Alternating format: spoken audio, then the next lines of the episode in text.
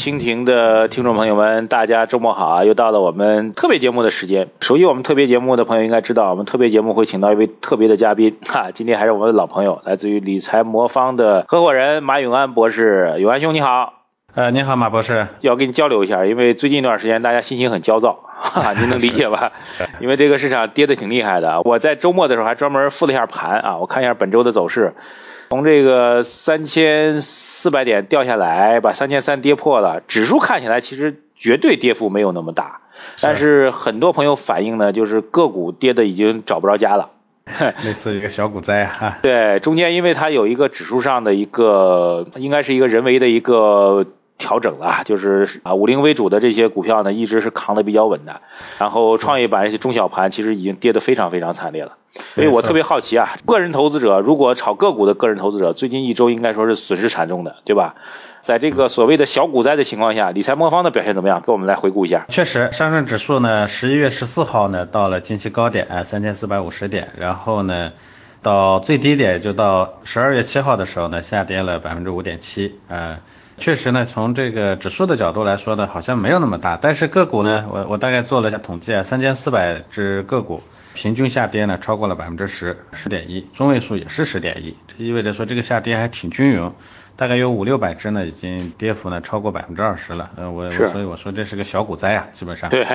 之前呢，这个很长时间的收获啊，几天里头基本上都回去了，所以市场呢是比较惨。那同期理财魔方跌了多少呢？我们风险最高的等级十的啊，下跌了二点八四，啊，那少很多啊。所有组合的平均下跌了一点二八。哦，我们说理财魔方在市场下行的过程中呢，风险控制还是做的相当不错的。而且呢，我们也可以看一下，说这是最近的这个股灾的这一小段时间里头，我们的这个收益数据。如果我们稍微拉的长一点，近一个月，我们这个理财魔方等级十的这个收益率呢是回撤了一点九八。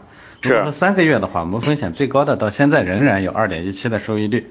同期的上证指数的跌幅呢，分别是四点一五和二点七八。嗯，所以拉的时间越长，优势越明显。所以可以看到呢，理财魔方呢，在三个月来，在同期市场下跌的情况下，获得了正收益啊，这还是相当不错的。这组数据，我觉得大家听下来可能会很羡慕啊，因为我们最近一段时间，这股市当中很多投资人说，我们不光是关灯吃面了啊，现在是吃着面条，点着蜡烛，流泪都流到身上了。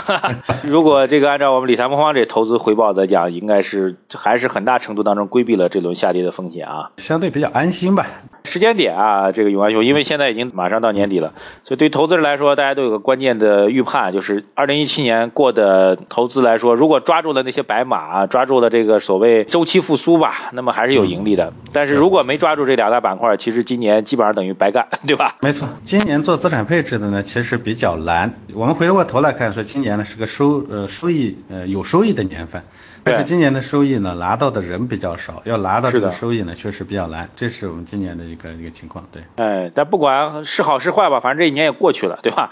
所以问题的关键就在于二零一八年咱们投资者如何去布局啊？所以听听永安兄吧，你看看对今年还有这么二十多天的交易日啊，然后加上整个二零一八年吧，对市场有什么判断呢？您？其实我们今年年初的时候呢，我们对市场有一个判断，说今年呢是个布局年，哎，我们也没想到今年会挣到钱，我们觉得今年呢应该逐步的。进入市场，但是事实上最后看呢，我们还挣了一些钱，这个是意外之喜。那么回过头来说，我们要看明年的市场的环境。我个人呢，其实对明年的市场呢，无论是 A 股还是港股，我个人呢都抱有乐观啊，我比较乐观。当然，我们说当下呢会看到很多不利的要素啊，你比如说像我们是从资金面来说，我们的资金呢可能趋紧，这个趋势呢不会变，再加上我们的这个。资管新规的出来，虽然它没有落地，但是资管新规呢，显然进一步的收紧去杠杆的这个进程呢，会进一步加快，是吧？嗯，我们的基本面呢，现在应该说前途未卜，再加上我们外部的抽资金的这个力量呢，又在加剧，就美国的税改导致的这个美元的可能的回升，抽资金呢再加快，所以看上去呢，似乎都不是非常的乐观。那大家可能会说，你为什么你会对这个市场呢，会看上去乐观一些？这些要素呢，其实本质上我个人觉得都是短。期要素，这些短期要素呢，目前后果呢已经显现出来，就我们最近的这个市场的波动明显增加增大，是吧？嗯。最近的风险呢极度的释放，我觉得这都是这些短期要素的影响。但是从长期来看呢，这些要素呢可能要重新分析。我一直说这个股票市场其实本质上它也是一个讲供求的一个市场，你可以把它作为一个简单的商品，是吧？对。供和求，最后呢决定了它价格的涨和跌。这个里头的所谓的求呢，其实就是资金面。那你会说说资金面呢是紧张的，为什么市场会涨？这个资金面总体上不会再大幅度的收紧，我们只能说这个持续的收紧的这个过程呢，与今年可能是相似的。但是呢，内部的结构呢可能会发生变化。像前些年我们资金呢，无论是宽松还是收紧，我们的资金呢分流的要素都特别的多。你比如说。过去几年里头，我们的高固收市场呢是一个险些存在的市场，是吧？它对我们的资金的分流效应呢就会特别的明显，大家都习惯于去把钱放在无风险高固收上啊，去拿百分之八、百分之十的收益，对不对？第二个分流要素，大家大家都知道的房地产市场是吧？那简直是一个吸金巨兽。所以呢，虽然呢我们的资金呢是总体上呢比现在要宽松一些，但是呢希腊这些资金，我们所谓的池子啊，这个池子呢实在是 比较多，嗯，它其实最后能有效的流入到股票市场上来的资金呢没有那么多。现在呢虽然总的这个量呢是在略微的缩减，但是呢内部的结构呢正在缓慢的发生变化。这个变化呢，你包括像。固收市场的以前一直有个观点，我说它是快速的崩塌式的下滑。现在我们看到这个结果呢，已经发生了，是吧？我们的监管机构呢也意识到很可能会发生崩塌性下滑，所以呢，它要资管新规来对它进行约束，不允许银行再去做这种承诺保底啊。所谓承诺保底，就是我们现在见到的这种承诺收益的这种，对吧？承诺收益，另外一个刚性兑付应该要历史性的撤出了哈。对对对，这个意味着说，你以后要去银行买理财产品，它也是浮动收益的。你去买所有的产品都不保底，一旦这个风险被揭开，你就会发现这些产品后面的风险一点都不低。我以前管这种风险呢叫“挨钥匙”的风险，就是前面看着收益是非常稳定的，等到有一天不能兑付的时候，哎呦，风险爆发了 啊！现在呢，他要求把这个“挨钥匙”的风险呢把它拆开了，让你每天都能感受得到，那就是切腹的实时的这个痛，对吧？对，明白。所以这个呢会把资金呢从这个固定收益市场上。挤压出来，这是第一点。那房地产市场对资金的新的资金的吸纳能力，我想呢明显减弱了。我不能说它未来不吸纳，但是明显减弱了。但是我们也说，房地产市场呢，你不要指望进去资金再大幅度的撤出来，这也不现实啊。资金需求面上，就是咱们说这个股票的这个需求这一边，其实是比之前呢要更充裕。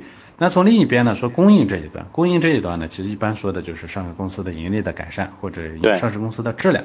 因为我们本来应该说是上市公司的质量加数量，但是国内的这个上市股票的这个发行呢，它是个非市场化的行为。我们的 IPO 呢是受政府监管的，所以我们的 IPO 呢是延后于这个，就市场好了它发行量会增加，市场不好了它的发行量会减少，所以是数量呢不是我们这个市场的根本性的问题。这个市场呢，现在关心的是它的质量的问题。但质量的这个问题呢，我们也其实也能看得到，这个上市公司的 EPS 其实是在缓慢的波动的回升过程中。这两个要素呢，会定，我认为呢，未来的 A 股呢，会是一个缓慢的长期的上行过程。这个过程呢，当然中间会有很多的波折，是吧？这是 A 股。对港股呢，其实我的观点也是一样的。港股呢，它还有除了这个基本面的要素以外呢，还有一个非常重要的要素，就是明年可能我们真正的这个汇率承压的时候才会来。今年年初的时候，大家都说今年的人民币呢会贬到七点二或者七点五，是吧？所有的国际大行基本上都定在七点二到七点五之间，大部分都定在七点五。那我们现在年终一看，六点六，对吧？对，完全不一样，简直是南辕北辙，判断的错了。老百姓啊，对于人民币的这个汇率呢，信心又回来了。但是，我想未来呢，我们承压的时代才真正开始，对，就是税改，嗯，美元的这个回升，这个过程呢，可能真正的开始。那么这样的话呢，我们的资金的外流，我想压力呢也会增加。还是我这个判断，我认为呢，资金外流没有去除，是大部分的资金外流仍然会去香港市场，因为这市场相对比较熟悉嘛。所以呢，港股 A 股化的这个过程呢，我我想应该会加速。那港股 A 股化的话，意味着我们的资金结构需求这一端呢 A 股化，但是供应那一端呢，因为它的估值确实低啊，这样的话，我个人觉得这两个市场呢，我非常看好的。但是我们说。黎明来临前有无尽的黑暗，是的，这个过程中的波动难免，压力难免，但我对。两个市场的未来还是比较看好。嗯，永安兄分析非常有逻辑和道理啊，我觉得非常认可啊。但是你刚才也提到了，我前两天看到一个我的经济学家朋友圈，最近一段时间不是经济学家们都在搞各种年会嘛？那个年会上大概坐了八个经济学家，他拍了张照片哈，然后发了个朋友圈，他说我们八个经济学家对未来经济有十五种看法，就是由此可见，这个预测经济理论上来讲比预测股市要容易一点了，对吧？预测股市就更难预测。呃，即便如此，这个预测还是会有风险的。就比如说，假如说你整体保持乐观，那万一股票市场的表现没有那么乐观。啊，还会继续下行。A 股市场也经常是这样的，跌过头或者涨过头嘛，对吧？没错。那么如果出现这种情况的话，我们理财魔方咱不管，就大势终归是没有神仙能够准确预测的，这个不重要，重要的是你你能不能躲过，对不对？所以理财魔方面对假如有可能继续下行的话，理财魔方有没有什么应对机制？如何把风控？当然有。其实我们的设立支出的目标就是 优先风控，其次呢才是去获取收益。所以我们其实前面我说的这是判断啊，也是我们系统判断的逻辑。但是呢，我们所有配置的过程都不把这种判断呢作为我们的第一考虑要素。我们第一考虑的永远是，如果判断错了会怎么样？嗯，所以我们呢会有一系列的这个风控手段。从流程上来说呢，我们首先呢，其实你看非常均衡的配置在各个市场上，大部分时候我们都不会去赌哪一个市场，也非常均衡的配置在不同的类别资产上，甚至是相反的资产类别上。你比如说，就股票来说，我们会配这个美股、港股。A 股是吧？类别来说，我们会配股票、债券啊、黄金啊，甚至一些其他的另类产品等等。这些产品之间呢，它其实有一个内在的制衡关系啊。从表现上来说呢，我们就是有的在涨，有的在跌。总体上大家可能都是往右上方去，但是呢，涨跌的频率和幅度呢是不太一样的。嗯，这个呢叫资产之间的互补。通过这个互补呢，它就能把风险呢过滤掉一部分。第二点呢。市场在变动的过程中呢，我们还会在资产之间呢做适当的比例调整。那你比如说某一类资产呢，最近的这个风险可能在加大。就比如说我们之前我们把美股的比例降下来了，很多投资者说，哎，美股还在涨，你们为什么降下来了？因为我们判断到说，美股呢，它目前未获得每一单位的收益所支付的风险成本越来越高了。说的简单一点，就是不合算了。我为了获取那个涨，我付出的代价越来越高了。这个是，我们就事先会把这个比例呢降下来。这是第二种。第三种呢是市场真正的风险出现的时候，比如说我们遇见了不可预测的快速的下跌，这个时候呢，我们还有一个主动的风控机制，就大家通常说的那个斩仓。单类资产，我可能就直接把仓位斩掉了。像债券里头，我们去年十一月份就把债券的整个比例都给砍掉了。当然，这个过程中呢，所有的事情都有负面的一面。负面的一面就是我们做的相当保守。赌方向的是，要么赌成了上天，赌不成地狱，对吧？对。我呢，永远要首先要保证自己活在人间，嗯，我 绝对不能下地狱。特别同意啊，因为我自己在做评论的时候，经常有一些被网友认为是所谓金句啊。我经常会讲一句话，就是当大跌之后，你会发出所有的感慨，都不是说你想赚多少钱，你只会长叹一口气，然后说活着真好，活着的感觉真好。在上周的时候，美国的减税法案啊，在参议院也通过了，那么众议院、参议院之后，后面就是两两个例会机构的方案做一个调整，那么最后确定下来，美国就要执行了。那么大的方向大家看到了，美国的税收呢从百分之三十五大幅度调降到百分之二十以下，对吧？它最高是百分之二十了。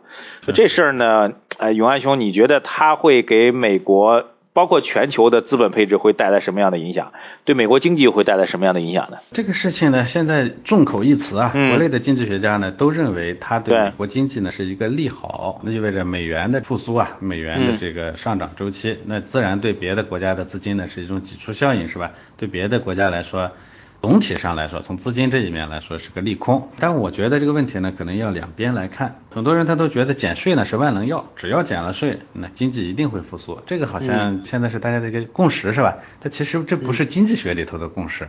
经济学里头呢，大家认为这个减税啊，它有一个边际，不是税率越低越好，当然也不是越高越好。越高呢会把企业呢都赶走，越低呢政府呢没有公共投入，不能提供公共产品。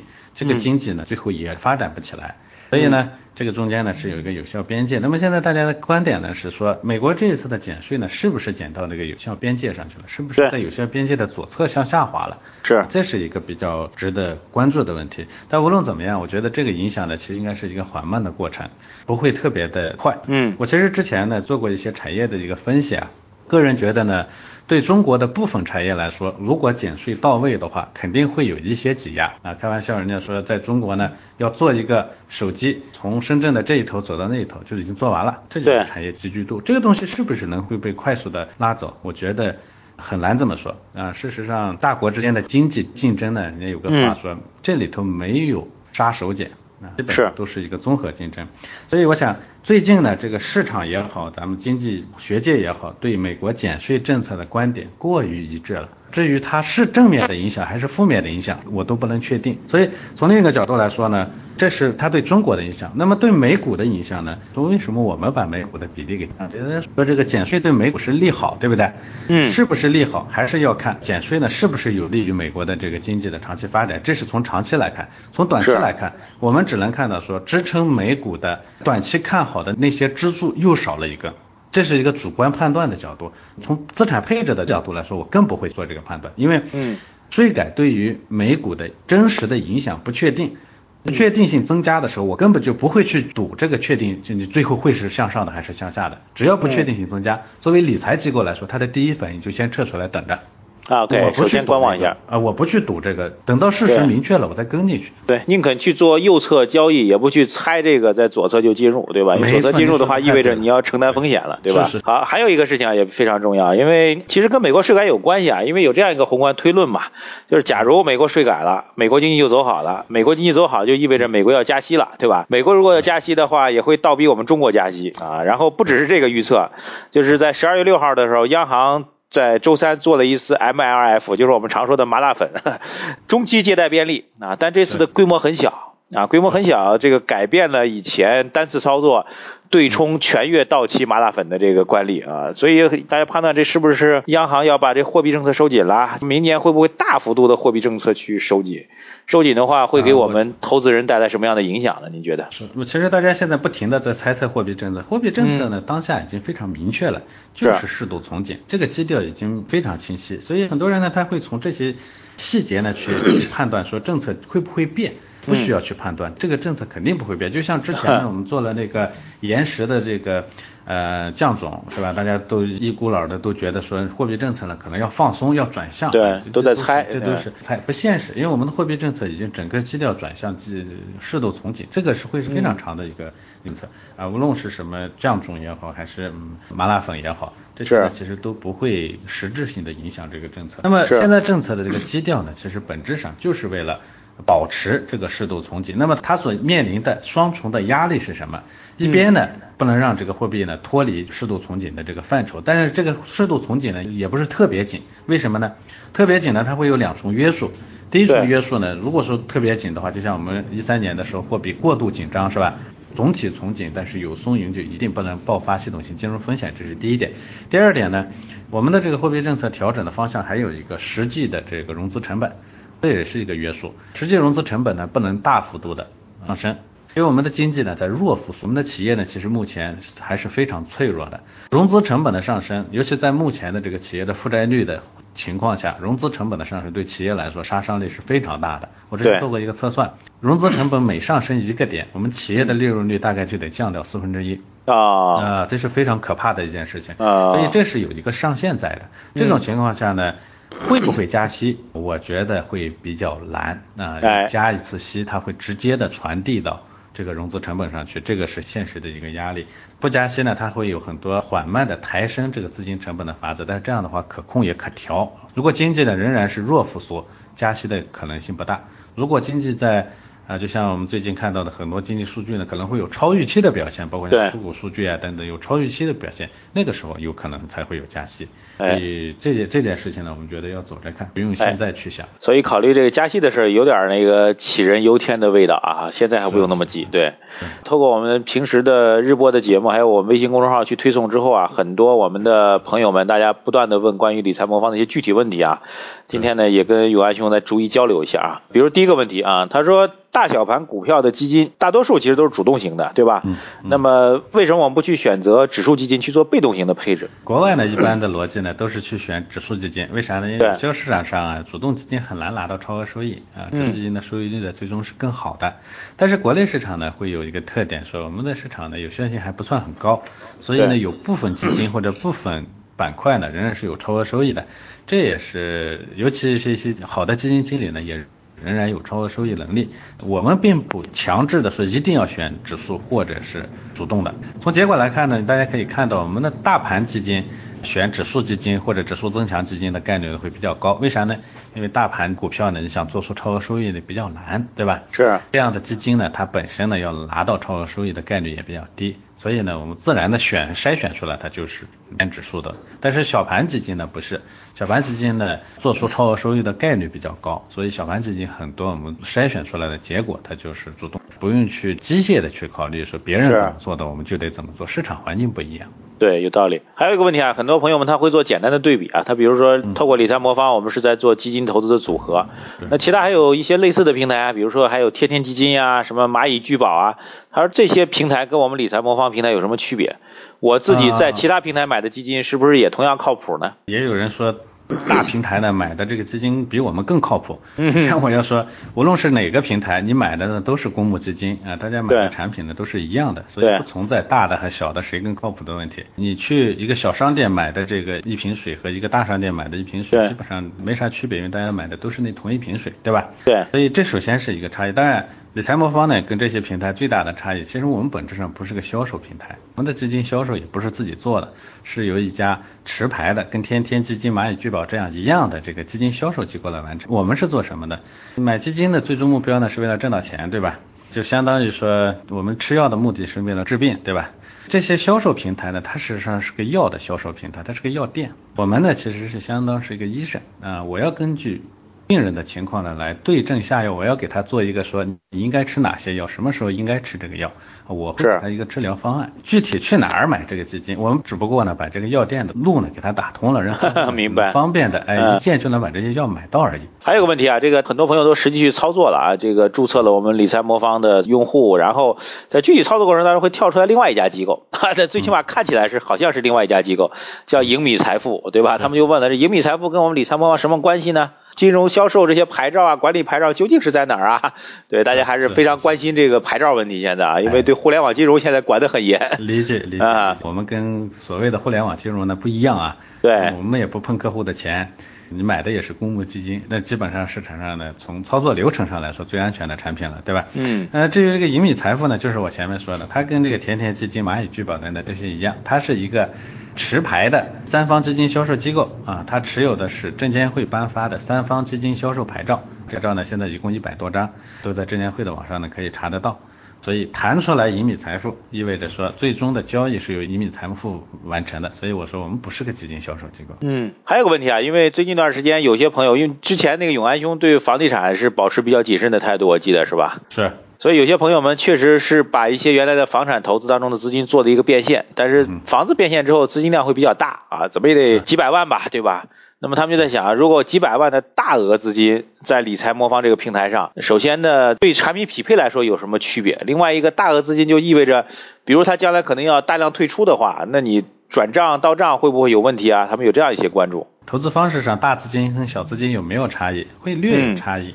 仅仅以我们现有的这个 组合来说，资金量越大呢，它能买到的品种越多和越不一样。是。因为有些基金呢，小额资金买不到。啊，有些基金对资金的规模本身它有限制，对吧？哎，有些产品有这个购买的这个起购点是吧？哎，对对，类似于这种吧。所以大资金呢跟小资金呢不太一样，就我们的千人千面系统呢会根据这些差异呢会给出一个不一样的组合。首先这是第一点，第二点呢进出是不是方便？